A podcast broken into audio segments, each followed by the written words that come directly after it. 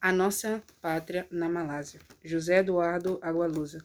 Quanto a mim, descobri-me cidadão dessa nossa língua, vasto território de afetos, valores e memórias, ao cair de uma tarde distante, na fronteira entre Singapura e a Malásia.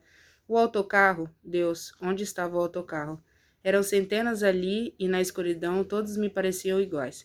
Tentei lembrar-me do rosto do meu vizinho, tentei lembrar-me de algum outro passageiro.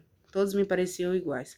Finalmente, já desesperado, fui ter com polícia e expliquei-lhe o que tinha acontecido. Ele olhou-me desconfiado e pediu para ver o passaporte. Português? O homem lançou-se nos meus braços. Eu também sou português. Também não era, natural de Malaca, cidade famosa pela sua população de remotíssima origem portuguesa. Falava uma língua de fantasia que ao princípio me pareceu crioulo de Cabo Verde, e depois me recordou velhos textos setecentistas.